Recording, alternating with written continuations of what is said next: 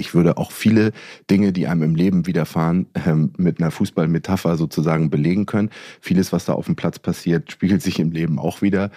Es ist, das, es ist einfach das, das Spiel, es ist ein Mannschaftssport und trotzdem ist man auch immer wieder situativ auf sich alleine gestellt. Ich finde, es gibt einfach nichts Schöneres.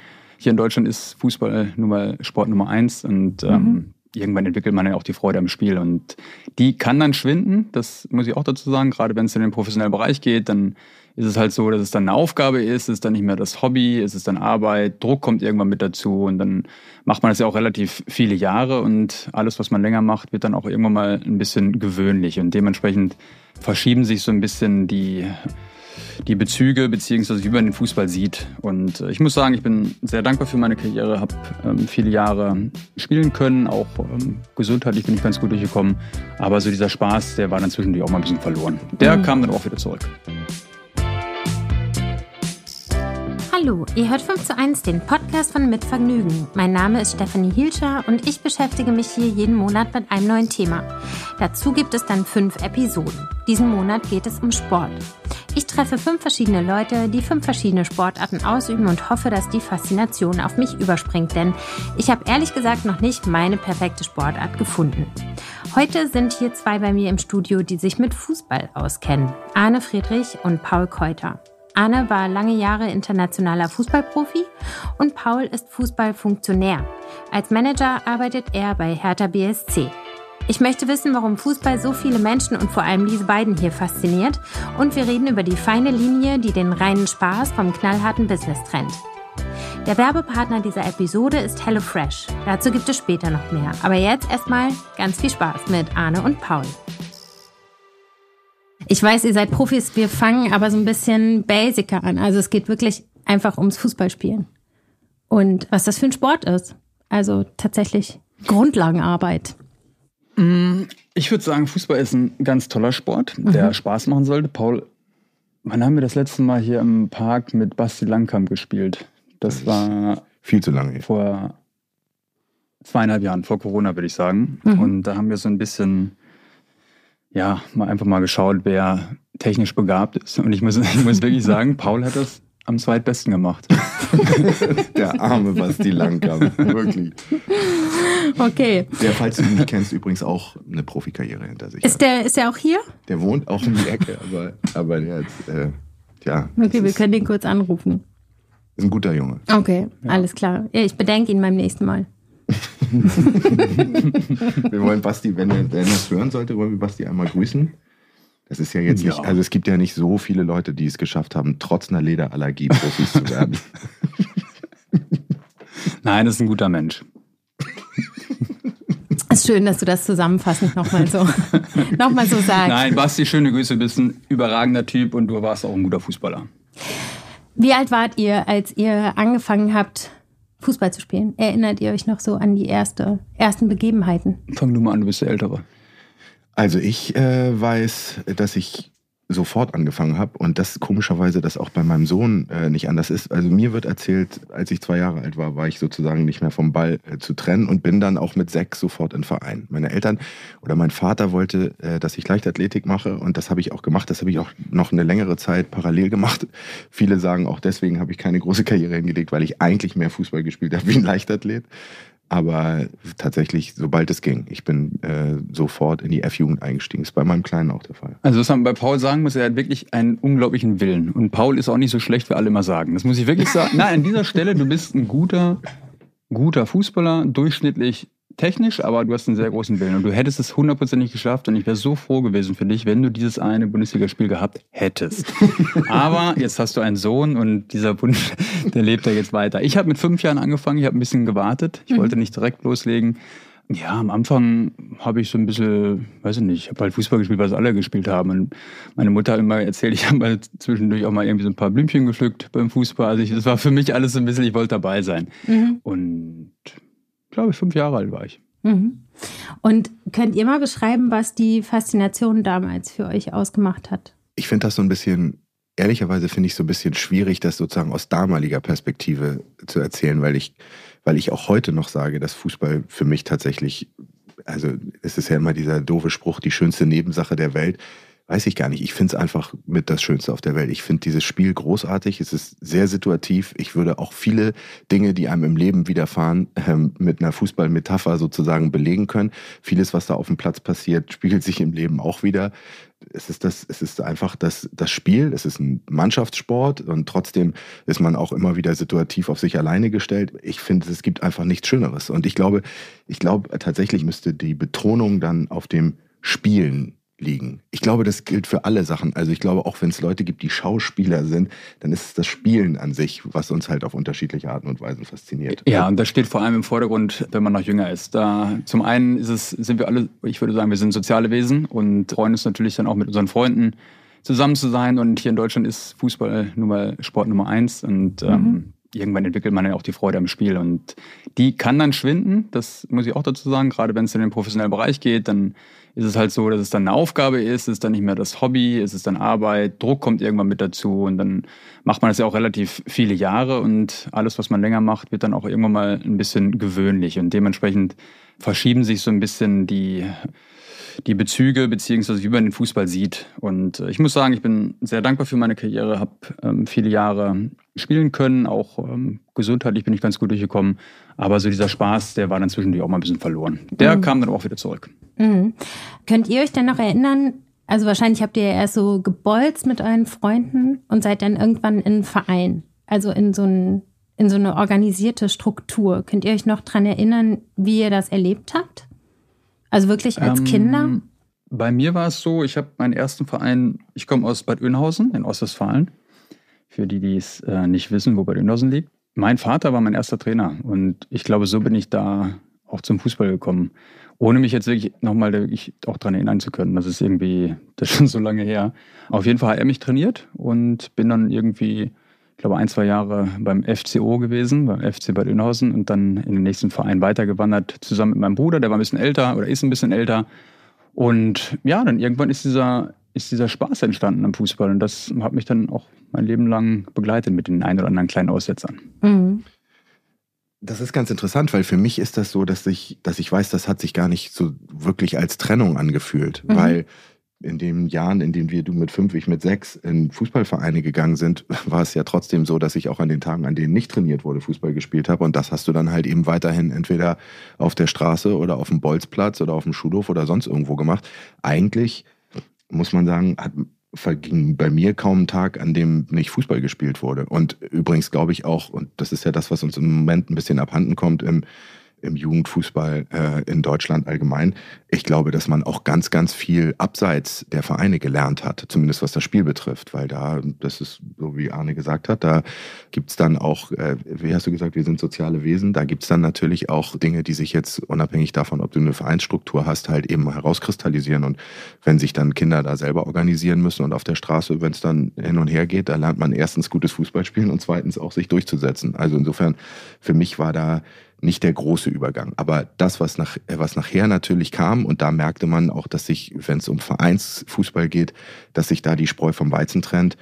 Was ich halt eben wahnsinnig gerne mochte, war dann wirklich das Kompetitive, ja, dass sich wirklich dann auch irgendwann im Laufe, auch im Teenageralter, sich dann wirklich mit den Mannschaften am Wochenende zu messen und auch gewinnen zu wollen. Das war eine ganz, das war ein ganz wichtiger Fakt. Den hatten dann irgendwann, das ist ja auch das, was du meinst, im Profibereich, diesen Willen hatten dann ganz oft auch teilweise äh, Jungs nicht mehr, die, die vielleicht ein großes Talent waren und auch gerne auf der Straße gekickt haben oder wirklich große technische und koordinative Fähigkeiten hatten. Wenn die nicht den Willen hatten, sich tatsächlich zu messen und auch am Wochenende sich, sich mit Gegnern auch auf, auf, auf, auf Augenhöhe zu begegnen, weil es denen zu viel war, dann sind die natürlich auch hinten runtergefallen. Und da möchte ich kurz einhaken. Da sagt Paul nämlich was absolut Richtiges. Am Ende fragt man sich immer, was entscheidet darüber, ob man Profi wird, beziehungsweise kann man das irgendwo an festmachen? Also ich glaube, es gibt ganz viele Faktoren, unter anderem natürlich auch ein Stück weit Glück. Wer ist dein Förderer?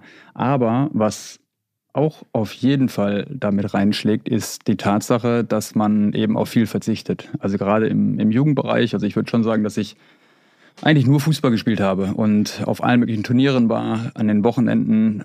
Ich habe einen älteren Bruder, der ja, zumindest sagen es meine Eltern, talentierter war als ich, der dann aber eben für sich einen anderen Weg eingeschlagen hat. Ich habe auch zudem noch einen jüngeren Bruder, der auch sehr, sehr talentiert ist und die beiden, ja, haben halt einen anderen Weg eingeschlagen. Aber Wie gesagt, ob das jetzt richtig oder falsch ist, das ist äh, auch mal, sei mal dahergestellt. Auf jeden Fall, wenn man es schaffen möchte und jeder, der es am Ende schafft, hat ein Stück weit Talent, das definitiv, das brauchst du, aber auf jeden Fall Durchhaltevermögen und auch den Willen, es dann zu schaffen, denn man verzichtet auf sehr viel und es wird auch immer wieder darüber diskutiert, Fußballer verdienen zu viel Geld. Das ist jetzt ein Thema, was wir vielleicht auch noch äh, behandeln oder auch nicht. Ähm, auf jeden Fall, wenn man jetzt sagt, man verdient zu viel Geld, dann würde ich sagen, überhaupt kann man es auch nur rechtfertigen in einer Art und Weise, was man in den jüngeren Jahren äh, verzichtet hat. Und das ist schon eine Menge gewesen. Und natürlich ist es etwas, was sehr viel Spaß gemacht hat, aber es ist ein unglaublich langer Weg, bis man es dann schafft. Mhm.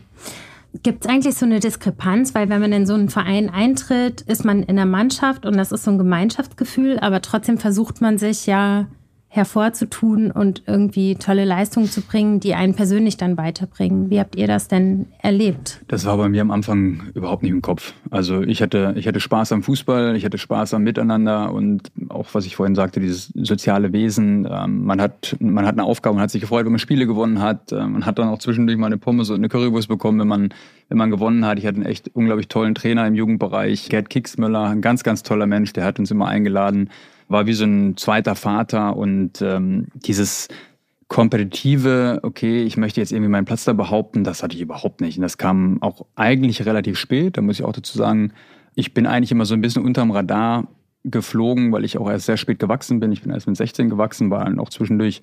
Du wächst ähm, ja immer noch. Ich wachse immer noch, das stimmt, definitiv. Und Vorher warst du so klein wie so ein ja, Baby, sehr ne? klein. Als ich ihn kennengelernt ganz kleiner, habe, war er ganz klein. Stürmer. Ich habe ihn oft, äh, in, so wir haben ihn auch, der hat auch keinen Platz weggenommen im Flugzeug und so. Ich habe ihn oft in die Handtasche Man dürfte gesteckt. auf den Schoß. Ne? Ja, ja. ja. Schön. Ja, Mann. Das war, eine, das war eine wirklich schöne Zeit.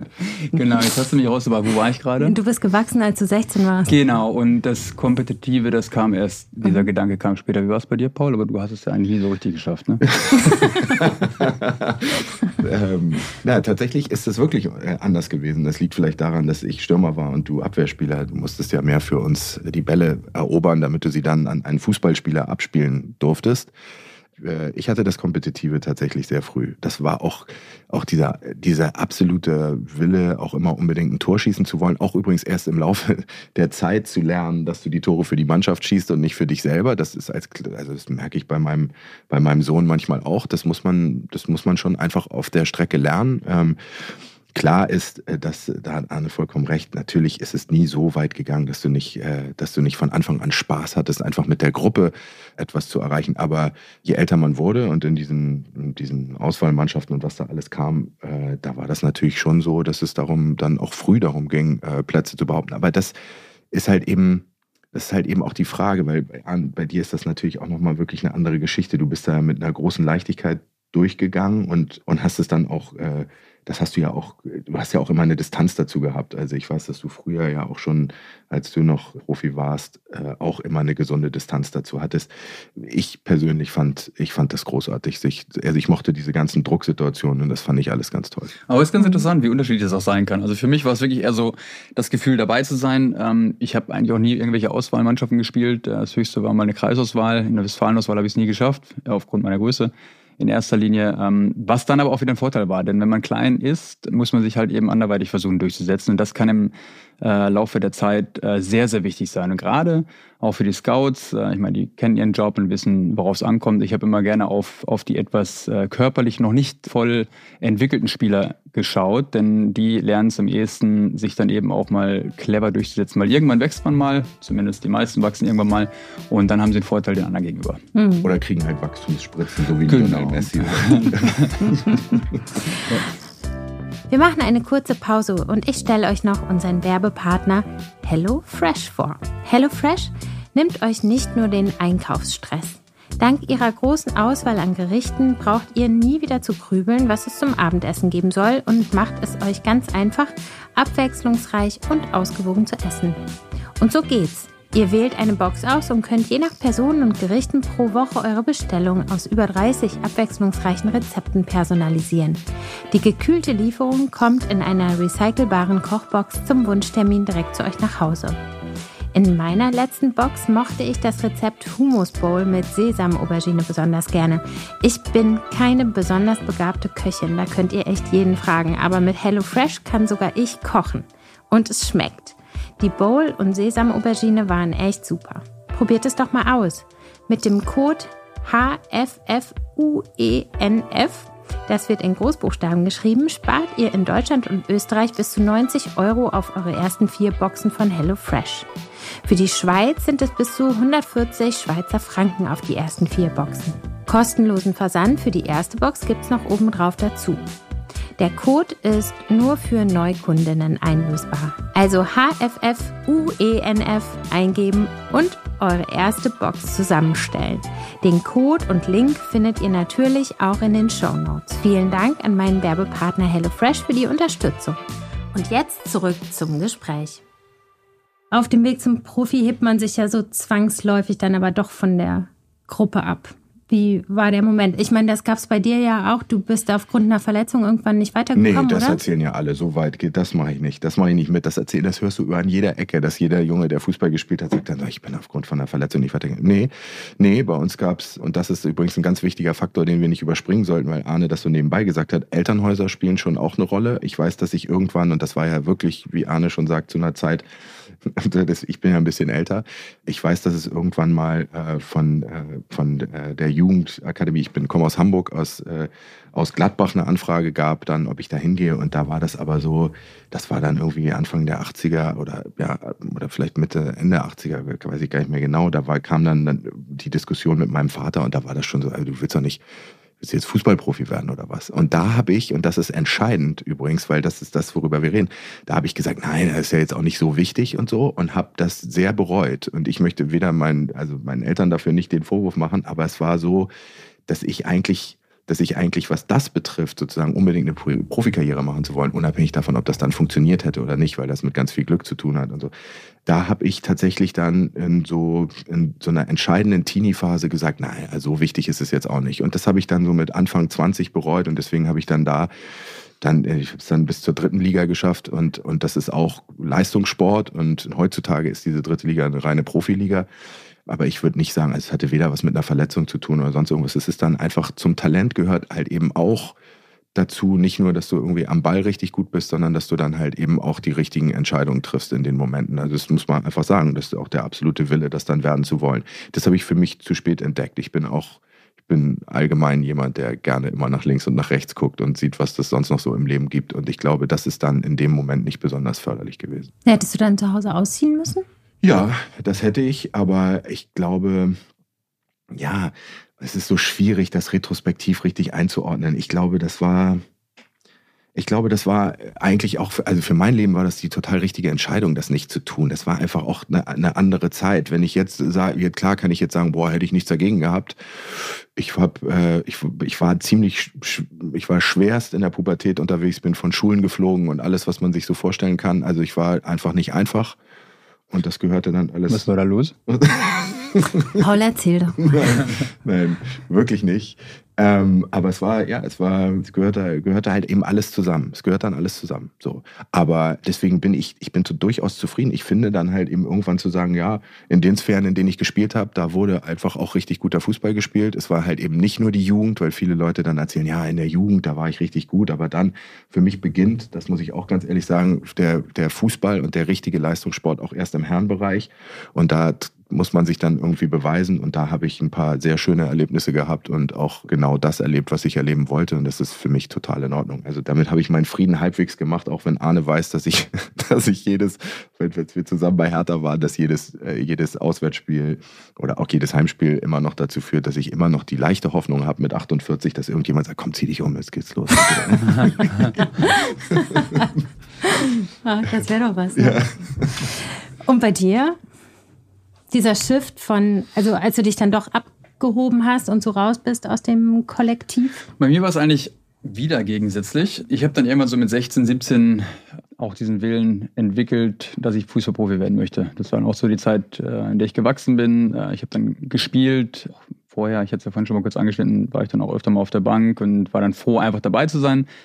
Und dann ähm, irgendwann hat das dann alles so funktioniert und ich habe einen echten Willen, würde ich sagen, entdeckt äh, in mir und ähm, war auch immer sehr strukturiert, was meine Ziele angeht. Also ich kann mich da auch noch daran erinnern, okay, ich möchte mein erstes Bundesligaspiel machen, ich möchte mein erstes Spiel für Deutschland machen, dann möchte ich gerne mal so und so viel Geld verdienen. Also immer mit jedem Ziel, das ich dann irgendwann auch erfüllt habe, habe ich mir das nächste gesetzt und bin dann so eigentlich komplett durch die Karriere gegangen und bin da eigentlich auch sehr dankbar. Ich bin auch froh darüber. Heutzutage gibt es ja die ganzen NLZs, die Nachwuchsleistungszentren. Viele Spieler werden schon sehr professionell in jungen Jahren geführt. Ich bin eigentlich ein Verfechter davon, dass man vielleicht auch, wenn es denn machbar ist, auch erstmal bei seiner Familie bleibt, dass man auch so diesen Spaß gerade in den ersten Jahren unterstreicht, weil alles andere, dieser, dieser Druck und dieses, äh, okay, jetzt kommt es drauf an, das kommt früh genug. Und ich weiß nicht, die, die ganze Entwicklung heutzutage, dass alles immer früher los, losgehen muss, alles sehr professionell sein muss. Heutzutage wird ja so viel vorgegeben den Spielern, die müssen eigentlich fast gar keine Entscheidung mehr treffen. Und äh, das ist auch ein Thema, was wir bei Hertha, als ich noch da war, diskutiert haben, wie viel Verantwortung übergibst du den Spielern? Wie viel ja, Hindernisse nimmst du denen auch immer ab, weil das ist ja auch immer etwas, ich finde, junge Menschen müssen es lernen oder sollten es lernen, eben auch mal mit, äh, mit einigen Hindernissen umzugehen. Und das sind so Themen, ich bin nie im NLZ gewesen und ähm, lange bei der Familie gewesen. Mein erster Profiverein war ähm, Arminia Bielefeld, das heißt, ich konnte erst noch zu Hause wohnen, habe es auch echt genossen mit meiner Familie, mit meinen Brüdern. Und bin dann irgendwann, als äh, nach Berlin ging, dann natürlich klar ausgezogen. Mhm. Hatte dann auch meine Freundin damals direkt dabei. Also ein Umfeld war mir immer sehr wichtig, in dem ich mir wohlgefühlt habe. Und so kam das dann. Und ich bin auch davon überzeugt, dass Menschen oder überhaupt, egal in welcher Profession sie unterwegs sind, wenn sie glücklich sind, zufrieden sind, dann leisten sie auch Besseres. Und äh, das war mir immer sehr wichtig. Also vielleicht darf ich dazu mal was sagen. Das sage ich jetzt ein einziges Mal und dann nie wieder. Weil, jetzt weil kommt Arne, Lob, jetzt kommt hundertprozentig ein Lob, weil sonst würde es. Und genau so ist es, weil ja. Arne durchaus sozusagen Teil meiner Familie geworden ist in den, in den letzten Jahren. Und man muss mal eine Sache sagen, diese, das ist schon sehr besonders, wie du damit umgehst und wie du das auch einschätzt und wie du auch deine eigene Rolle im Fußball einschätzt. Weil wenn du mich fragst, als, als jemanden, der das jetzt mal wirklich versucht, objektiv zu belegen, äh, haben, haben wir hier mit Arne jemanden sitzen, der für mich zeitweise der, einer der besten Verteidiger der Welt war und auch auf eine großartige Art und Weise Fußball gespielt hat, was ja auch, es gab bestimmt auch mal Situationen, wo das, wo das so zumindest von der Öffentlichkeit unterschätzt wurde. Also für mich jetzt nur als Fußball interessiert. Es gibt übrigens auch gibt auch andere Fußballer, die vielleicht jetzt nicht so einen äh, riesengroßen Namen erreicht haben, wo man sagt, boah, das sind echt, das sind wirklich geile Kicker gewesen. Und dafür, äh, und dafür, dass du das ja auch eigentlich weißt, ist das schon, ist das schon sehr, sehr besonders, dass du auf diese Art und Weise auf den Fußball blickst und damit umgehst. Das möchte ich an dieser Stelle mal gesagt haben. Das ist das letzte Mal, dass ich es gesagt habe, weil.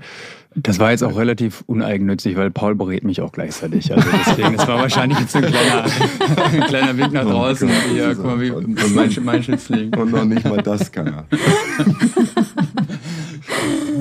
Oh.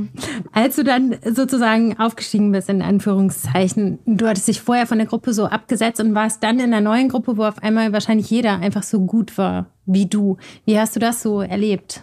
Ja, ich fand's, ich fand's schön. Also ich, ich habe dann ja auch irgendwann diesen, diesen Willen entwickelt, äh, besser sein zu wollen als, als die anderen. Und ich fand's schön, weil ich habe mir damals noch gar nicht so einen großen Kopf drum gemacht, irgendwie, dass es auch für die Gruppe gut ist, dass man irgendwie so Konkurrenzkampf braucht, sondern ich wollte einfach, einfach mal spielen, ähm, weil ich ein Ziel hatte und ich wollte Fußballprofi werden. Und klar, da gehört auch der monetäre Aspekt dazu. Ich wollte, ich wollte halt auch ähm, ausreichend Geld verdienen, um eben auch ein, ein schönes Leben zu leben. Das muss ich, das wäre auch gelogen, wenn ich es jetzt anders sagen würde. Und ich hatte immer, immer den Drive, halt weiterzukommen. Ziele setzen ist mir unglaublich wichtig. Und wenn man ein Ziel eben abgehakt hat, dann kommt das nächste. Und klar, man musste, man musste halt auch mal die Ellbogen ausfahren. Ich habe damals auch, bevor ich zu Hertha gegangen bin, ich hatte noch zwei weitere Angebote von Freiburg und von Gladbach. Und ich habe mir die, ich habe mir die Kader halt angeschaut und dann eben auch für mich überlegt, auch mit meiner, in Absprache mit der Familie, wo sind meine Chancen am größten zu spielen? Und damals, ich erinnere mich noch dran, war ich Rechtsverteidiger, Dennis Labaczynski war hier und Marco Rehmer. Und äh, Dennis war schwer verletzt, der hatte, glaube ich, irgendeinen Fußbruch. Das heißt, ich hatte jetzt eigentlich nur noch einen Konkurrenten, das war ein Nationalspieler. Und da habe ich mich eigentlich auch nicht, überhaupt nicht vorgescheut, weil ich habe dann auch immer den Konkurrenzkampf angenommen. Marco war dann am Anfang hier, als ich hergezogen bin, auch ein sehr wichtiger Ansprechpartner. Ich hatte ihn, auch bevor ich unterschrieben habe, angerufen, habe gefragt, da war er sehr kollegial und äh, daraus ist dann auch wirklich auch eine Freundschaft entstanden, obwohl ich dann irgendwann seinen Platz weggenommen habe. Und ja, Konkurrenzkampf gehört dazu und ich finde, jeder ist dann irgendwo auch auf sich alleine gestellt. Das muss man auch dazu sagen. Und es ist ja auch ein Spiel. Ja, das, ja, das denkt man dann in dem Moment nicht mehr. Da geht es mhm. darum, wer auf dem Platz steht. Und das ist ja auch das, was ich, wovon ich vorhin gesprochen habe. Es shiftet dann irgendwann vom, okay, Fußball ja. ist ein Spiel, es macht Spaß, zu, okay, ich möchte hier auf dem Platz stehen. Okay. Ja, es bleibt ein Spiel. Ja, das ist schwierig. Also es shiftet, würde ich nicht sagen, aber es verschwimmt auf jeden Fall, weil du hast ja vorhin gefragt, wie ist das, was ist der, was waren die Anfänge und warum liebt man das so? Und das bleibt auch bestehen. Das bleibt auch bei den bei den Jungs bestehen, die dann irgendwann äh, als, als Multimillionäre. Aber es wird bei jedem, es, es wird bei jedem, jedem mal weg sein. Es wird zwischendurch immer weg genau, sein. Genau, aber es hat, aber es hat immer angefangen als Spiel und auch mit der Liebe zum Fußball, weil die Leute, manchmal werden dann so Bilder gemalt, wo man das Gefühl hat, die spielen nur wegen der Kohle und so weiter. Ja, das mag sein, dass sie irgendwann in diesem Rad drin sind und das auch wollen und vielleicht auch äh, dann nur noch äh, auf das schnelle Geld schielen und so. Aber irgendwann hat es angefangen. Es hat angefangen mit dieser Liebe zum Fußball bei jedem. Das geht gar nicht anders. Also nicht bei jedem. Da muss ich einmal, da muss ich einmal. Du kannst ja nicht anfangen. Moment. Nee, nee, nee. Es gibt aber auch Menschen. Also Paul hat oft recht. Das muss ich sagen. Und Paul ist echt super. Aber das sagst du aber gibt, auch nur einmal gibt, jetzt. Das sage ich auch nur einmal. ähm, es gibt aber auch die Fälle, wo mhm. zum Beispiel die Eltern Profis gewesen sind. So und wo das dann sozusagen in die Wiege gelegt wurde und die Jungs dann auch zum Fußballspielen ein Stück weit gedrängt werden. Also ich kenne auch den einen oder anderen Fall, die hatten eigentlich gar keine Lust auf Fußball und haben das dann trotzdem gespielt. Das ist lustig, das kenne ich zum Beispiel. Okay, ja, natürlich gibt es das. Das kenne ich übrigens aus Hamburg, weil wenn du ja nämlich in den etwas äh, äh, besseren Vierteln sozusagen aufgewachsen bist und rund um die Alster, da gab es aber genau das Umgekehrte. Ich kannte Jungs, die wollten unbedingt Fußball spielen und die Eltern haben damals gesagt, weil das war wie gesagt 70er, 80er, das war halt eben anders. Das war halt irgendwie auch nicht, das war für die, ja, das war ein, das war ein Volkssport, ja, und die war, die sahen sich alle eher so in, in, in einem elitären Bereich, da gab es viele, die gar keine Lust hatten, dass ihre Kinder Fußball spielen. Die waren Fußball begeistert, aber wurden dann in, in einen Hockeyclub gesteckt. So, mhm. Das fand ich, äh, das fand ich völlig absurd. Getragen. Das, was? Aber das fand ich, das fand ich völlig absurd, weil, also da bin ich wirklich froh, dass meine Eltern auf so eine Idee wären die nie gekommen. Das ist wirklich fürchterlich. Aber tatsächlich gibt es halt eben auch welche, die den Fußball lieben und das wird nicht, und das, und das, wird, nicht, und das wird nicht unterstützt. Ich habe Tourette. So, ja, nee, ich habe Tourette. nee, hat so gepiepst. Aber ich, seitdem ich Steffi kenne und das schon lange, die hm. randaliert fast ja. wirklich an Wand ja. an jeder Ecke. Ja. Geht gleich los. Ja. Wie machst du das denn mit deinem Sohn? Also der ist ja von sich aus. Du bist ja nicht so eine Eislaufmutter. Nee, nee, das, nee noch, noch nicht. Aber tatsächlich, man wundert sich schon weil ich, weil ich dann mich manchmal frage, so wie wir uns das alle fragen, die wir Kinder haben, was ist denn jetzt eigentlich, was ist denn jetzt sozusagen Sozialisationsphase, die wir prägen und was ist, was ist dann vielleicht wirklich genetisch bedingt? Aber das ist bei dem tatsächlich genauso, wie es mir meine Eltern über mich erzählt haben. Das war Fußball, der ist übrigens der ist übrigens sehr viel klarer als ich mir, so war ich nicht, glaube ich, als, als Kind. Der ist sieben Jahre alt. Der hat mit vier schon neben mir im Stadion gesessen und das ist ja eine Wucht, wenn du ein volles Stadion, gerade bei uns, gerade bei Hertha BSC, wenn das Olympiastadion mal ausverkauft ist, da muss man ehrlicherweise sagen, der hat 90 Minuten lang, mit vier Arne hat das ja mitbekommen, auch an der einen oder anderen Stelle natürlich nicht immer, aber das gab, der hat 90 Minuten sich das Spiel angeguckt und war fasziniert von dem Spiel und ist auch sofort, wollte sofort in Verein, spielt jeden Tag Fußball, spielt was, was soll ich sagen? Arne muss es dann eher sagen, als das, weil sonst spricht ja nur der Vater, aber der, der, ist, der spielt richtig gut. Auf jeden Fall hat er, will er auch nichts anderes sein als Stürmer und Tore schießen und hat den absoluten Willen, kann null verlieren. Also es ist alles schon wirklich richtig krass und es ist nur Fußball. Er ist übrigens sieben Jahre alt und trägt auch nichts anderes, auch nicht in der Schule, außer Trikots und kurze Hosen. Also das ist, das ist hört damit nicht auf. Und ich finde das wahnsinnig wahnsinnig schön, das zu beobachten. Das macht Spaß, weil es ihm auch so viel Spaß macht. Und er sagt natürlich, er wird auf jeden Fall Profi. Aber dass ich das sozusagen ernsthaft ihn jetzt, also auch wenn ich jetzt bei Hertha BSC in Verantwortung stecke, da fangen wir in der U9 an, dafür kommt er garantiert nicht in den Verein. Der wird da, wenn er mit zwölf das immer noch will, dann können wir langsam drüber nachdenken, das zu machen. Ansonsten stecke ich ihn in diese Mühle da vorher nicht rein. Und jetzt gucken wir mal, wie sich das entwickelt. Aber es ist äh, schon erstaunlich, was sich da abspielt gerade. Hm. Dem ist nicht viel hinzuzufügen. Also er ist wirklich ein Talent und ich finde es ganz, ganz wichtig, dass man eigentlich in jeder freien Minute Fußball spielt, was er tut. Was auch positiv ist, Murphy, Pauls Sohn, hat auch eine sehr, sehr sportliche Mutter. Also das wird, das, das, ist natürlich auch ein Riesenvorteil. Ja, das stimmt, das stimmt. Das das, genau, das war klar. Das Talent hat er von, hat er von seiner Mutter. Das ist logisch. Das habe ich vergessen. Du hast eben schon ein paar Mal erwähnt, dass irgendwann so Zwänge und Druck dazukommen und dass es immer eine Zeit gibt, wo es keinen Spaß mehr macht. Was ist das für ein Druck? Ist das das, was man sich von außen auch so vorstellt, dass halt jeder auf dich drauf guckt und Leistung erwartet? Oder? Ja, klar, weil man hat selber gewisse Ansprüche und möchte immer gut spielen, was mhm. äh, bis auf Philipp Lahm, glaube ich, in Deutschland kaum einem gelungen ist. Also Philipp hat eigentlich 98 Prozent seiner Spiele überragend gespielt und äh, 2 Prozent Weltklasse. Also der war einfach immer gut. Ich habe den nie schlecht gesehen. Das ist unfassbar. Und natürlich geht es dann in dem Moment darum, dass man bewertet wird von Medien, von Freunden, von Familie, von Hatern, die es überall gibt. Und dann, ich glaube, da kann sich keiner, keiner von freisprechen, dass äh, man dann nicht auf andere schaut. Und das ist etwas, damit muss man umgehen, man muss lernen, damit umzugehen. Und ich glaube, dass die meisten Fußballer dann auch irgendwie im fortgeschrittenen Fußballalter eben auch eine gewisse Gelassenheit an den Tag legen. Am Anfang ist es alles noch auf, aufregend. Ich habe mein erstes Bundesligaspiel vor 80.000 äh, in Dortmund gehabt und das war einfach nur geil. Das war, das war Ekstase und kein Kopf gemacht und einfach rein und irgendwie, das wird schon. Und dann nach zwei Bundesligaspielen war ich dann noch in der Nationalmannschaft, weil so viele verletzt waren. Und dann ging das alles super schnell und ähm, dann gewöhnt man sich ein Stück weit dran, aber dann wird einem auch irgendwann mal bewusst, wenn sich das so ein bisschen setzt, okay, jetzt ist man in der Nationalmannschaft und jetzt hat man auch ein anderes Grundverständnis und man wird auch anders gesehen als Nationalspieler und damit beginnt dann der Druck. Und was ja auch noch mit dazu kommt, neben dem ganzen Druck, sind die Themen, die zwischenmenschlichen Themen. Also ich war damals in einer sehr langen Beziehung und es ging dann eigentlich auch immer nur um mich. Also egal wo ich war, ja, der, der Fußballer kommt und in meiner Familie, in ihrer Familie. Und es ging halt immer nur um um den Fußballern. Das ist auch eine Gefahr, muss ich auch ganz klar sagen, wenn man da nicht aufpasst, dass man eben auch in dieser, in dieser partnerschaftlichen Geschichte eben da, dass da auch kleine Risse entstehen können, weil man dann natürlich dann auch diese ganzen Gefahren vielleicht nicht sieht. Ich habe einen sehr, sehr guten Freund, auch damals schon gehabt, das war mein Mentor, also der zweite Mentor neben Paul. Ne? Du bist ja auch irgendwo ein Mentor für mich. Und der hat mir sehr, sehr gut da auch die Augen geöffnet und geholfen, dann auch eben den einen relativ gesunden Weg einzuschlagen. Aber das sind sehr, sehr viele Gefahren und Hindernisse, die im Laufe der Zeit kommen, gerade wenn dann auch irgendwann das Geld im Spiel ist und man auf einmal viel Geld verdient. Das sind Themen, die einen mit Sicherheit auch ein Stück weit äh, zusetzen, die man positiv sehen kann, aber auch eben negativ. Und vor allem gerade dieses, dieses eigene Verständnis, ich habe jetzt einmal für Deutschland gespielt und ich möchte jetzt immer spielen, aber damit kommt natürlich auch der Druck. Wie hast du denn deine Karriere beendet eigentlich? Mm, meine Karriere habe ich beendet in Chicago. Da hat Paul, habe ich ja eben schon mal kurz angedeutet, Paul hat mich beraten äh, oder auch jetzt auch immer noch, äh, berät mich immer noch in, in ganz vielen Dingen.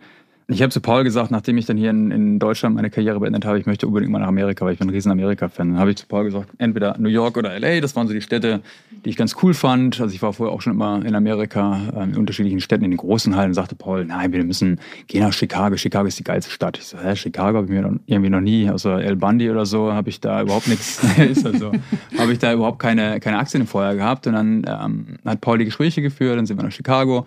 Und ich kann mich noch daran erinnern, die erste die erste Fahrt, wir sind abends gelandet. Du warst auch mit dabei, glaube ich, ne? Du saßt, glaube ich, in der Economy, ne? ähm, auf jeden Fall äh, sind wir dann da reingekommen. Ähm, meine meine Ex-Freundin damals war noch mit und dann sind wir auf, auf, diese, auf diese Skyline zugefahren. Und der Trainer damals, auch mittlerweile ein guter Freund von uns, äh, Frank Lopaz, hat uns dann direkt in den Hancock Tower an dem ersten Abend äh, mit hochgenommen, irgendwie in der 100, 105. Etage oder sowas. Ganz klarer Himmel. Und dann hast du halt einmal komplett über Chicago geguckt unfassbar geile Zeit. Ich war sofort verliebt in die Stadt. Ja, Moment, Moment, jetzt spreche ich mal kurz dazwischen, weil dann passierte nämlich Folgendes. Dann erst war er sich nicht sicher und was soll das und wieso und Chicago. Dann genau wie er erzählt, das ist der erste Abend, dann sitzt er da oben und dann sagt er, ja, du musst das jetzt unbedingt klar machen. Du musst jetzt unbedingt, ich will hier einen Vertrag, ich muss hier unbedingt, ich sage, kannst du mal abwarten. Wir haben noch gar nicht angefangen, Gespräche vernünftig zu führen. Und dann, dann er, baute er da Druckerfinger schon an, mit denen loszufahren und sich dann irgendwelche Wohnungen schon anzugucken mit seiner damaligen Freundin. Und, und ich, ich wusste wusste halt zu der Zeit auch noch nicht, wie der amerikanische Markt funktioniert. Also mhm. man muss dazu sagen, ich bin Nationalspieler gewesen, äh, war dann verletzt, habe deswegen auch meine Karriere hier beendet. Ich hatte einen Bandscheibenvorfall, habe dann ein halbes Jahr die Zeit genommen, auch wieder, auch wieder auf die Beine zu kommen und wollte dann unbedingt nochmal nach Amerika. So, und dann ähm, hatte ich halt diesen Traum, einmal in Amerika zu leben. Wusste aber nicht, wie die Unterschiede sind zwischen Deutschland und Amerika. Also in Amerika unterschreibt man auch mit zum Beispiel einen Vertrag mit der Liga, also nicht mit dem Verein. Das sind Themen, die, die Paul alle, alle wusste zu der Zeit. Und mir war das völlig wurscht. Ich wollte halt einfach bei Chicago spielen. Ich wollte in diesem, in diesem Verein, ich wollte bei dem Trainer spielen und ich wollte einfach eine geile Zeit haben. Und ich muss im Nachhinein sagen, das war die schönste Zeit in meinem Leben. Also dieses Jahr Chicago oder anderthalb Jahre. Ich musste dann leider, wir haben den Vertrag nochmal verlängert, weil das alles auch ganz gut lief ähm, musste ich dann irgendwie zur Mitte der nächsten Saison musste ich aufhören, weil ich dann nochmal einen Bandscheibenvorfall hatte und dann ging nichts mehr. Aber es war einfach die geilste Zeit. Und da bin ich auch Paul, muss ich sagen, sehr dankbar, weil ohne Paul wäre ich auch nie äh, in diese Stadt gekommen. Mhm. Und wahrscheinlich auch nicht in Amerika. Und weil die Amerikaner, die wollen halt immer, die wollen halt am liebsten Stürmer, die wollen halt irgendwelche Leute, womit sie Trikots verkaufen können. So eine deutsche Wertarbeit in dem Sinne, Abwehrspieler, Team zusammenhalten, das war eigentlich gar nicht so. Ich weiß nicht, mit Don Garber damals, der der äh, MLS-Chef. Ähm, da gab es ja auch einige Gespräche noch, aber wir haben es hinbekommen, wir haben es super hinbekommen und es war einfach super geil. Voll gut. Ich würde mal gerne rüberspringen zu deiner Fußballfunktionären. Karriere. Also du bist ja quasi trotzdem im Fußball gelandet, aber auf der anderen Seite. Du bist bei Hertha BSC. Mhm. Erklär doch mal deinen Job da. Ja, ich bin seit 2016 dort Mitglied in der Geschäftsleitung und äh, verantworte viele Bereiche äh, in diesem Verein, unter anderem die Markenführung und, äh, und die Internationalisierung, das ganze Change Management. Ja, es ist sehr, sehr mannigfaltig, äh, den CSR-Bereich, wo wir ja, halt eben, der mir extrem wichtig ist, weil ich den 2017 erst aufgebaut habe, weil der, weil der so ein bisschen auch nochmal untermauert bei allen Kommerzialisierungsmaßnahmen im Fußball, die ich übrigens nicht alle verteufel. Das ist eine große Diskussion auch in der Fankultur. Aber ganz wichtig ist, dass du halt, und das spiegelt sich nachher auch auf den Sport wieder, deswegen sage ich das ganz wichtig, dass du halt eben vor allen Dingen auch wertebasiert äh, arbeitest im Fußball, weil es, glaube ich, nichts gibt in Deutschland, was eine größere Strahlkraft hat als der Fußball und damit auch eine größere Verantwortung und äh, oder die größte Verantwortung. Ich glaube wirklich, dass es nichts gibt. Ich weiß, dass viele Menschen, die dir ja wahrscheinlich auch zuhören, die jetzt nicht unbedingt so fußballaffin sind, die sagen, ja, das ist doch irgendwie, das, die sind nicht so interessiert, aber wenn man sich damit auseinandersetzt, gibt es wirklich nichts, was mehr Massen bewegen kann und auch äh, klarer gesellschaftspolitische Haltungen vermitteln kann als, als der Fußball.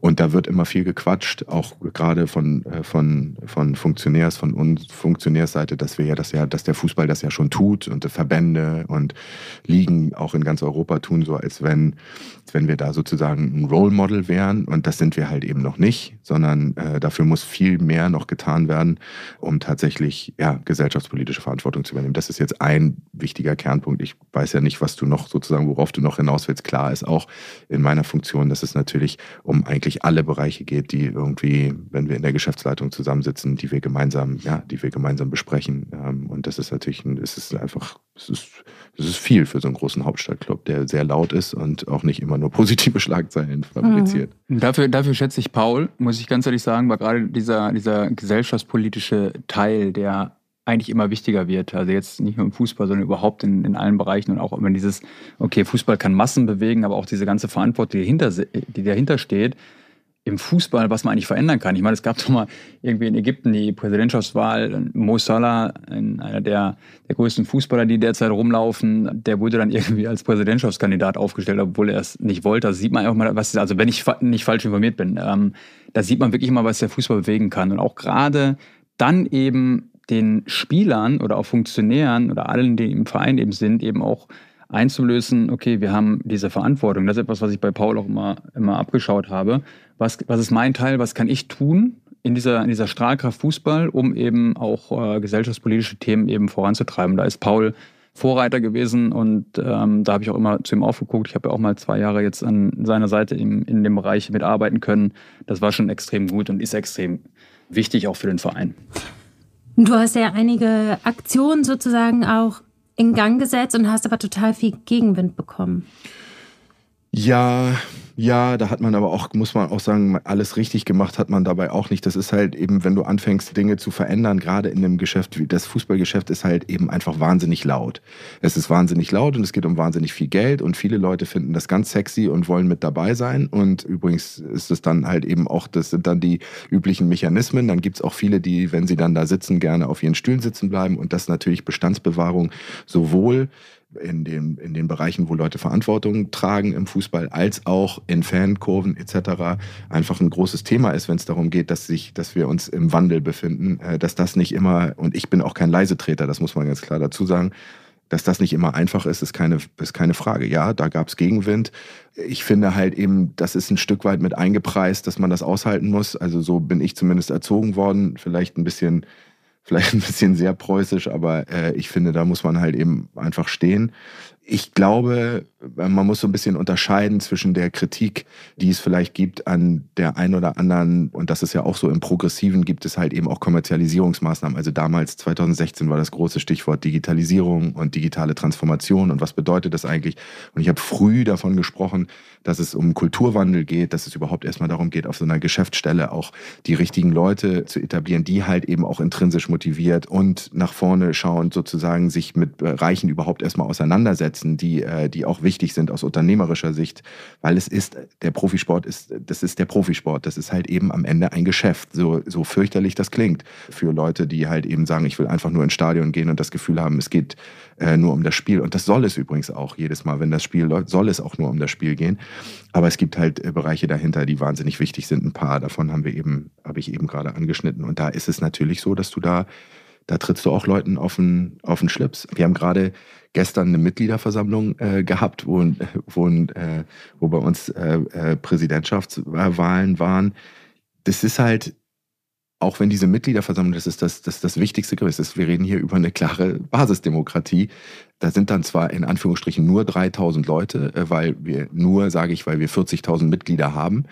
Aber die entscheiden demokratisch, in welche Richtung sich ein Verein bewegen soll. Und da ist es natürlich so, dass die Meinungen nicht alle gleich sind. Da musst du halt eben, du musst es schaffen, aus dieser Unterschiedlichkeit und auch der Unterschiedlichkeit der Lebensrealitäten von Menschen, die, die diesen Verein lieben und leben, aus der Unterschiedlichkeit in der Art und Weise, wie sie, wie sie gesellschaftspolitische Themen halt einschätzen, dann musst du, daraus musst du eine Kraft ziehen und sagen, okay, das ist gut, weil wir, wir rotten uns zusammen und der gemeinsame, große gemeinsame Nenner ist der Wertekanon, den wir dann hoffentlich bei Hertha BSC leben. Aber das ist natürlich so, um auf deine Ausgangsfrage zurückzukommen, dass du, wenn du äh, dich da äußerst und wenn du versuchst, Mehrheiten für deine Themen zu gewinnen, dass du dann halt eben auch mal was auf die Finger bekommen kannst. Das ist halt, das ist am Ende des Tages, das ist übrigens, das ist Politik. Ich finde es nur, man muss ja nochmal unterscheiden zwischen dem Gegenwind, der aus den eigenen Reihen kommt sozusagen, also nicht, dass die Fans nicht auch zu der eigenen Reihe gehören, aber du weißt, also die hm. professionelle Kritik und die von den Fans, ich meine, das war bei dir schon total heftig. Da gab es irgendwie Rufe im Stadion, die dich abwählen wollten und sogar dein Haus wurde irgendwie beschmiert. Das geht ja richtig weit. Ja, das ist so. Also das kann ich jetzt kann ich nicht kann ich nicht negieren. Jetzt ist es aber auch so, dass ich auch zu der Zeit, als das passiert ist, mich dazu nicht großartig geäußert habe. Jetzt habe ich vielleicht das Glück, eine, ich habe ja vorhin meine Jugend ein bisschen beschrieben. Ich bin jetzt nicht, ich bin jetzt nicht, äh, ich bin jetzt nicht so sozialisiert, dass mich das sofort anpackt. Es gibt andere Leute in der Liga, bei denen habe ich, äh, da ist das vielleicht jetzt nicht ganz so schlimm gewesen, aber es gibt natürlich Menschen, die nimmt das mehr mit. Für meine Familie war das nicht lustig und vor allen Dingen meine Tochter fand das ganz fürchterlich und die sind dann auch ein Jahr lang nicht ins Stadion gegangen und so. Das, das gab es alles. Das, ich will gar nicht sagen, dass das alles lustig war, aber es war nicht so ich, ich finde, ich, ich will das dann immer nicht so hochkochen, weil ich am Ende des Tages ist das nicht so. Es ist ja was gewesen, also, weißt du, wenn das passiert und du kriegst so einen Gegenwind und findest das sozusagen ungerecht, weil das passiert auf einer Basis von Dingen, die du nicht vertrittst oder weil du für irgendwas stehst, was du eigentlich gar nicht, sondern ich habe da aber Überzeugungen gehabt und für die bin ich eingetreten und dann muss ich halt eben auch nehmen können, dass diese Überzeugungen äh, angegriffen werden. So, Na, aber das, das finde ich aber schwierig, weil äh, du hast da ja Überzeugungen vertreten, die, also für mich sollte das Allgemeingut sein, dass man für Chancengleichheit ist, dass man für Solidarität ist. Wenn dann da so eine Welle von, von Widerspruch kommt, finde ich das krass. Ja, aber das Problem ist, äh, deswegen, das ist ein bisschen komplizierter. Ich stand halt für jemanden, der Veränderung in ein, in etwas hineinbringen wollte, was halt eben, was viele Menschen nicht verändert sehen wollten. So. Und da ich halt eben nicht nur für jetzt das Implizieren von, ein, von einem Wertekanon für die Menschen stand, sondern halt eben auch für Kommerzialisierungsmaßnahmen, die sie halt eben nicht so toll finden, ja, war das natürlich, das war eine, das ist einfach eine blöde Mischung gewesen. Und in dem Moment, wo die, wo die, wo, wo es erstmal ein Feindbild gibt, ist es natürlich schwierig, sozusagen dann zu sagen, ja, aber da gibt es Sachen, die finden wir auch ganz gut. So, da musst du halt eben einfach einen langen Atem haben. Oder übrigens, wenn das nicht funktioniert, musst du irgendwann sagen, okay, alles klar, dann, dann habe ich es halt eben nicht geschafft, dann habe ich die halt nicht überzeugt. Ja, das ist, das ist, das ist krass und, und, und, und saftig, aber das muss man, ich, ich kann, also mehr kann ich dir nicht sagen. Das ist, äh, ich, ich, ich hätte, äh, also wenn sie dann dein Haus beschmieren oder so, oder wenn sie dir über die Social Media Kanäle erzählen, wie sie dich irgendwie. Aber das haben wir doch mittlerweile an jeder Ecke. Also das verstehst du, das ist jeder erzählt da draußen, auch jeder Politiker erzählt da draußen, dass er irgendwie Morddrohungen bekommt oder sonst irgendwas. Also entweder bist du, das ist dann nun mal die heutige Zeit. Tough shit. Also entweder bist du dann bereit, das zu nehmen, oder du sagst, dafür bin ich einfach nicht geschaffen, dafür bin ich zu zart beseitet. Aber dann bin ich auch wirklich, auch wenn sich das ein bisschen martialisch anhört, dann bin ich auch wirklich nach dem Motto, if you can't stand the heat, stay out of the kitchen. Also so, das hat, hat keinen Spaß gemacht, ja, aber es ist, wie es ist. So. Und mittlerweile hat sich das ja auch alles beruhigt. Und ich habe zum Beispiel im Moment das Gefühl, dass bei uns im Verein äh, genau das passiert ist, was ich mir gewünscht habe. Es gibt ganz viele, wir haben einen Ethikkodex verabschiedet mit den Fans zusammen. Wir haben wertebasiert vor allen Dingen auf der Geschäftsstelle gearbeitet. Das ist meine Verantwortung übrigens als jemand, der, der managt, dass ich es schaffe, auf der Geschäftsstelle dafür zu sorgen, dass in den einzelnen Bereichen auch wertebasiert gearbeitet, dass klar ist, wofür wir stehen, wie wir miteinander umgehen sein wollen und was unsere Wertegrundlage ist für unser tägliches Arbeiten und Leben bei Hertha BSC. Und da ist halt eben einfach, da ist einfach, da haben wir einfach viel geschaffen und geschafft. Das ist nur, das ist nur, wie es immer ist, das ist eine Pflanze, die immer gegossen werden muss. Ansonsten, ansonsten bricht das wieder in sich zusammen. Aber ich habe schon das Gefühl, dass es eine große, breite Masse an, äh, an Fans bei Hertha BSC gibt, die das gut finden und die das auch gerne äh, weiter und mittragen wollen. Jetzt ist ja gestern da äh, der Vorstand der neue Präsident gewählt worden. Ja, ja? nicht alles miteinander verbringen, habe ich vermischen. Das ja. habe ich nämlich, das habe ich gestern nämlich schon. Da werden Begriffe bei uns Präsidium, ja. Vorstand und so weiter. Also, also der Präsident. Ja. Das der heißt Kai Bernstein, richtig? Ja, ja. Und der war doch bei den Ultras früher. Ja. Und die waren doch gegen dich. Wie ist das denn jetzt für dich, dass der der das Präsident ist? Das ist überhaupt gar kein Problem. Erstmal war der, war der sehr, der hat die Ultras mitgegründet. Der war ja jetzt schon in den letzten Jahren nicht mehr bei den Ultras. Das ist ein Unternehmer, der erfolgreich gearbeitet hat in seinem Bereich. Und klar, als, als jemand, der, als eine Koryphäe der Ultras, der, der, der ultranah sozusagen auch immer geblieben ist und auch das auch völlig okay ist, das ist der Präsident des gesamten Vereins jetzt. Wir müssen auch nicht so tun, als wenn der jetzt der Ultrapräsident ist. Das ist zwar ein schönes Narrativ für die Presse da draußen, aber Fakt ist, ich war gestern auf einer Mitgliederversammlung und da haben die Mehrheit der Mitglieder, und das sind das ist, äh, das ist im ersten Wahlgang passiert, haben ihn zu ihrem Präsidenten gewählt. Und das finde ich auch, das ist mehr als rechtens, wenn du einen demokratischen Vorgang machst, so wie den. Das sind dann halt eben auch nicht nur Ultras, die den wählen. Und, und es ist übrigens auch nicht jeder Ultra Mitglied bei Hertha BSC. Das darf man halt alles nicht, das darf man halt alles nicht vergessen. Und ich finde das, ich persönlich finde das völlig in Ordnung, wirklich. Was sind denn die Ultras eigentlich? Ja, da müssen wir vorsichtig sein, dass man das nicht weiter. Es ist ein, es ist ein Jugend, es ist ein Jugendkult am Ende des Tages. Es ist eine Jugendkultur, es ist eine eigene Kultur, es ist eine eigene Art der Fankultur ja, die ihre eigenen Vorstellungen und Grundsätze davon haben, wie man den, wie man den Fußball lebt und liebt. Und das tun sie. Also das muss man einfach sagen. Es ist natürlich fragwürdig. Äh, das, was ich immer wieder schwierig finde, ist, wenn sie sozusagen so tun, als wenn sie die, als wenn sie sozusagen der Alleinbegriff eines Fußballfans sind. Das sind sie nicht, sondern es gibt viele, viele, viele äh, unterschiedliche Fans, die unterschiedlich den Fußball lieben und auch und sich ihm auch zugewandt fühlen. Das heißt, diese, diese komplette, dieses komplette Alleinstellungsmerkmal, darüber rede ich auch mit denen, das, das finde ich nicht, äh, das finde ich grundsätzlich nicht richtig. Wir bei Hertha BSC haben einen Fandialog, wo wir aber alle Fangruppen, also es gibt ja gibt ja offizielle Fanclubs, wahnsinnig viele. Es gibt einfach unfassbar viele, die rund um den Verein sich für den Verein engagieren. Und die kommen auch alle zusammen und da wird auch durchaus mal kontrovers diskutiert, aber so muss es halt eben sein. Das ist ein Verein. Nochmal. Also entweder, und das ist das, was, was wir eigentlich alle in Fußball Deutschland wollen, wir wollen diese Vereinskultur aufrechterhalten. Wir wollen dafür sorgen, dass es auch eine, eine, große Partizipation gibt, dass die, dass die Vereine halt nicht alle sozusagen in Investorenhände fallen. Dann muss man halt eben auch damit leben, dass es demokratische Prozesse gibt in solchen Vereinen und dass man dann halt eben Mehrheiten für Themen gewinnen muss. Und dann muss man sich, dann muss man sich da auch kampfesbereit machen. Das ist halt eben, man kann ja nicht, kann ja nicht das eine wollen und das andere irgendwie ja, das andere aber dann vermissen. Das, ich finde das irgendwie, ich finde das irgendwie komisch. So ist es, so ist es nun mal, so ist es bei Hertha BSC im Moment. Und dann gilt es halt eben, unterschiedliche Meinungen zusammenzubringen und einen gemeinsamen Nenner zu finden, um in die Zukunft zu gehen. Und da wird es dann auch nötig sein, sich, und das, da bin ich, ich glaube, das kann Arne bestätigen, davon bin ich ein, davon bin ich ein großer Freund. Ich finde es gut, sich zu streiten, wenn man das vernünftig macht. Und äh, wenn man sich streitet und weiß, okay, pass mal auf, der sieht die Sache anders, aber hat deswegen nicht weniger Liebe oder nicht weniger Willen, äh, einen Verein nach vorne zu bringen, dann ist schon viel gewonnen, weil dann findet man irgendwann Kompromisse und, äh, und geht voran. Und ich habe mit Sicherheit progressive Themen, die ich auch noch besetze, wo ich sage, da habe ich eine andere Meinung als der eine oder andere oder vielleicht auch mal als ein Ultra. Aber das äh, muss in beide Seiten aushaltbar sein. Wenn ihr jetzt nochmal zurückgeht zu euch, wenn ihr so zehn Jahre alt seid, was was unterscheidet die Leidenschaft, die ihr damals hattet für den Fußball, von der Leidenschaft, die ihr heute habt für den Fußball? Ich glaube, das ist ein bisschen volatil. Wenn du, also gerade wenn du, wenn du eine Funktion hast im Fußball, ist das volatil. So wie Arne gesagt hat, es verschwimmt immer mal wieder und es geht immer, es ist auch immer mal wieder ein Job. Das bleibt nicht aus. Das ist übrigens aber auch was, was in Ordnung ist, weil dann wirst du auch dementsprechend dafür bezahlt. Es ist, ist natürlich von außen dann immer einfach, wenn Leute sagen, ja, Hobby zum Beruf gemacht, dann hört sich das immer so an, als wenn man nur Spaß dabei hat. Nein, das ist nicht so.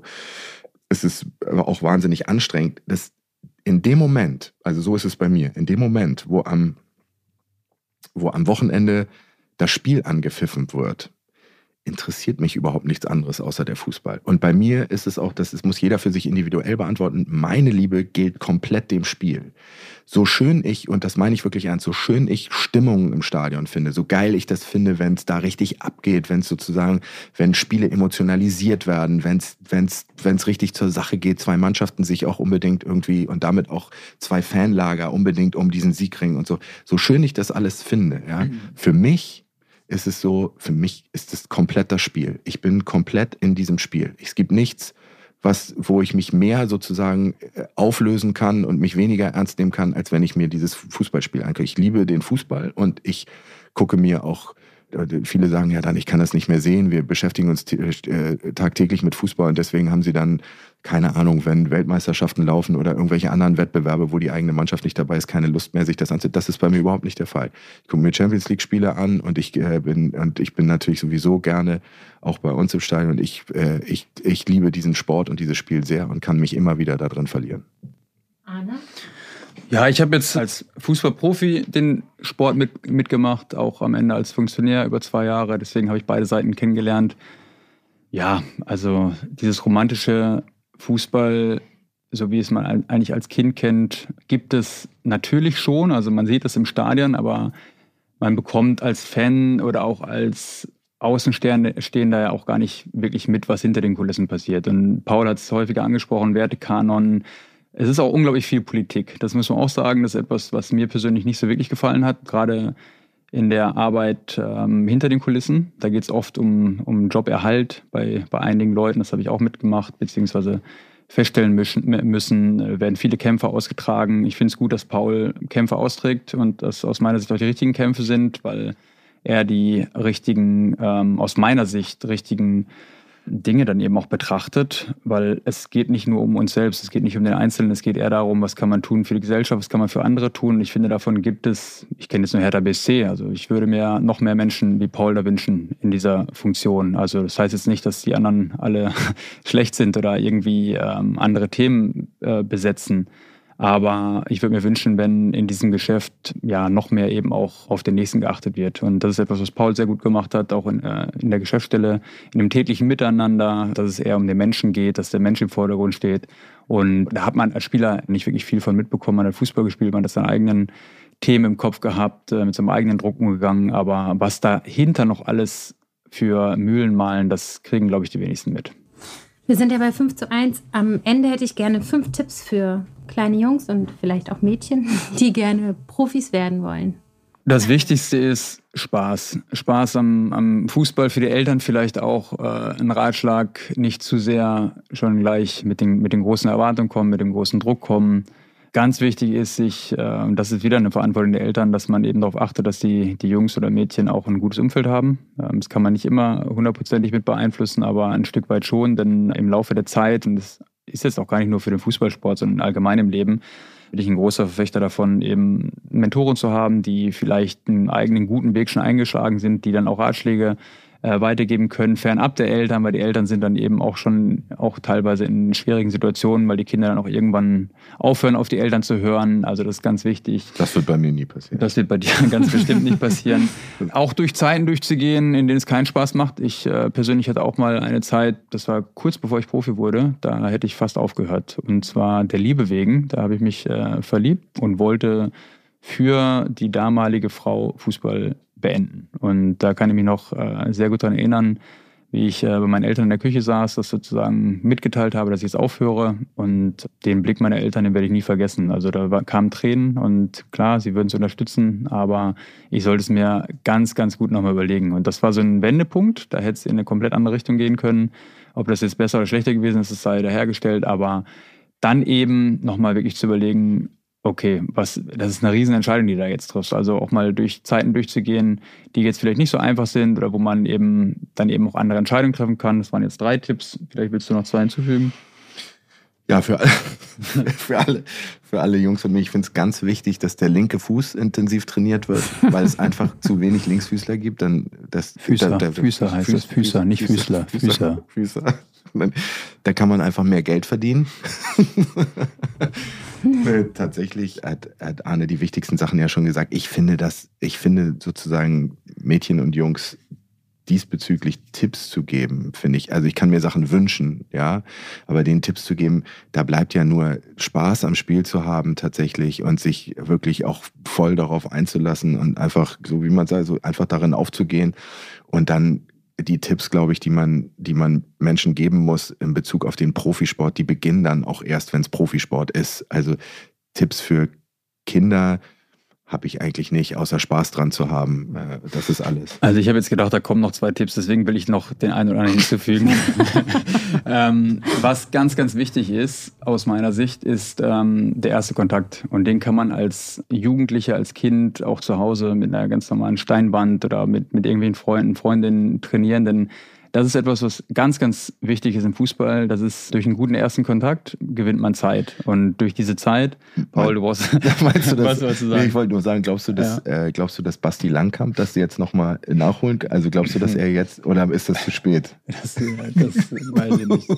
Das weiß ich nicht. Also das ist auf jeden Fall ähm, etwas, was ich jedem Kind auch empfehlen würde, ähm, weil, es, weil es auf jeden Fall hilft. Und auch zwischendurch mal vielleicht den Ball zur Seite legen. Also auch wenn man das gerade als, als junger Mensch eben nonstop machen möchte, irgendwann kommt dann mal die Zeit, wo man auch vielleicht mal ein bisschen abschalten sollte und sich vielleicht auch mal noch weitere Interessen sozusagen dazu gewinnen sollte. Das war mir persönlich immer wichtig, dass nicht nur dieser Fußball, dass alles auf diese eine Karte gesetzt wird, eben in jungen Jahren, weil dann wächst auch wieder der Druck, beziehungsweise dann kommen ja. ganz andere Erwartungen und über okay. den Tellerrand hinausschauen, Hobbys, ähm, sich mit unterschiedlichen Menschen ähm, zusammentun, das finde ich auch noch wichtig. Der, das Umfeld, das ist vielleicht ganz interessant, weil das kriege ich ja mit, dieses Umfeld ist schon ein bisschen verrückt. Also die Eltern, die natürlich ganz früh anfangen, weil sie ihre Kinder unbedingt zu Profis erziehen wollen, so nach dem Motto, beziehungsweise dann äh, auch, äh, auch äh, in, ja nicht nur in Profivereinen, sondern auch im Breitensport, wo die, wo die dann früh mit, mit Jugendarbeit äh, anfangen, wo dann viel zu früh auch so ein Drill da reingepackt wird und so. Das macht alles keinen Sinn. Dadurch werden die Jungs und Mädels auch nicht besser. Also es ist auch vor allen Dingen ganz wichtig, dass wir eigentlich dem Umfeld Tipps geben. Und das Umfeld ist, sollte genau den gleichen Tipp bekommen, den wir eben wiederholt haben. Die müssen dafür sorgen, dass ihre Kinder Spaß daran haben und dass das mit einer großen Portion Leichtigkeit betrieben wird. Weil wenn die Profisportler werden, dann kommt das Theater, über das wir jetzt lange genug geredet haben, das kommt früh genug. Und deswegen, also ich halte das für ganz, ganz wichtig, dass die einfach Spaß am Spiel haben, Fehler machen sollen, dürfen, und, äh, und ja, klar kann man jetzt sozusagen, so wie du sportlich sozusagen für die sportliche Ausbildung noch Tipps oben drauf packen. Aber das sollen, das sollen deren Trainer machen. Also ich finde es einfach, ich finde es einfach wichtig, dass da eine Leichtigkeit herrscht, bis es dann soweit ist. Aber auch da gibt es ja wieder die unterschiedlichen Ansätze. Ich weiß nicht, wer, ich habe ihn persönlich nie kennengelernt, aber das war auch mal ein, einer der oder der Beispiele von meinem Freund und Mentor ähm, Ashley Null, der hat immer über Andrew Agassi gesprochen und ich weiß nicht, wer das Buch gelesen hat und sich mal so ein bisschen damit beschäftigt hat. Also Wiederholungen, egal was man, ob man jetzt im Fußball ist oder ob man, ob man Sänger, Sängerin ist, Wiederholungen verbessern einen. Und der Vater war es, glaube ich, der immer wieder seinen Sohn getriezt hat, eben besser zu werden. Er hatte irgendwann Angst, einen Fehler zu machen, weil das wurde so erwartet, dass er eigentlich keine Fehler macht. Und er ist dann irgendwann auch an so einen Punkt gekommen, wo er gesagt hat, pass auf, ich kann das nicht. Und äh, das sind so Themen, da muss man wirklich aufpassen. Es gibt unterschiedliche Ansätze und natürlich ganz, ganz viel wiederholen und immer wieder viel verlangen, kann dich zum, zum richtig Guten machen, egal was du tust. Aber irgendwann kann darunter auch die emotionale Gesundheit leiden und dann kann man wieder unterschiedliche Wege einfahren. Und da ist es dann eben auch an der Verantwortung der einzelnen Vereine, ich finde, das sind nämlich jetzt auch gar nicht nur die Eltern, sondern auch der Vereine, dass man eben auch gewisse Programme dafür eben auch aufbaut, weil aus meiner Sicht ist im Fußball ganz, ganz viel wirklich sehr weit entwickelt. Der physische Bereich, der taktische Bereich, aber der emotionale Bereich, der ist sehr, sehr wenig äh, angepackt worden. Natürlich, dieses gibt, alle, alle haben mittlerweile Psychologen, das ist so dieses äh, Mentality, die richtige Einstellung zu haben, aber was ist mit den Emotionen? Wir sind alles Menschen, wir sind keine Roboter. Und ähm, jeder hat ein Leben auch nach, dem, nach der Fußballkarriere. Wie viele Profis heutzutage haben auch nach der Karriere Probleme? Also einmal finanzieller Natur, vielleicht falsche Entscheidungen getroffen. Das ist auch ein ganz wichtiger Punkt, gute Leute an seiner Seite zu haben, die gesunde Entscheidungen treffen können. Und das ist mir persönlich ganz, ganz wichtig. Das haben wir auch bei Hertha versucht eben auch zu etablieren. Da haben wir ähm, auch mit Dr. Erschenal ein Programm in der U17 etabliert. Da geht es um diese Emotional Resilience und eben um genau diese Punkte. Das war ein Pilotprojekt und aus meiner oder unserer Sicht ein ganz, ganz wichtiges Thema auch für die Zukunft. Da könnten wir jetzt noch eine Stunde drüber weiterreden, aber wir sind leider am Ende. Ich Wie bitte? okay, könnt noch sitzen bleiben, aber ich mache das Aufnahmegerät auf. Vielen Dank, dass ihr da wart und dass ihr mir das alles so gut erklärt habt als äh, Laie. Bist du denn jetzt schlauer geworden? Ja, klar. Ja? Ja, und wir gehen gleich Fußball spielen. Danke. Der Spaß ist also das Wichtigste beim Fußball. Check. Trotzdem muss ich sagen, dass ich mich am Ende dieser Staffel am meisten in Richtung Yoga gezogen fühle. Ich möchte mehr über die Philosophie erfahren, natürlich auch den Sport machen und lese gerade ein Buch über Jivamukti Yoga. Trotzdem, lieber Paul, lieber Arne, wir können uns jederzeit zum Bolzen treffen. In der nächsten Staffel geht es um fünf Frauen über 50. Freut euch auf Bettina Rust, Ildiko von Kürti, Sue Giers, Miriam Lambert und Heike Makatsch. Bis dann!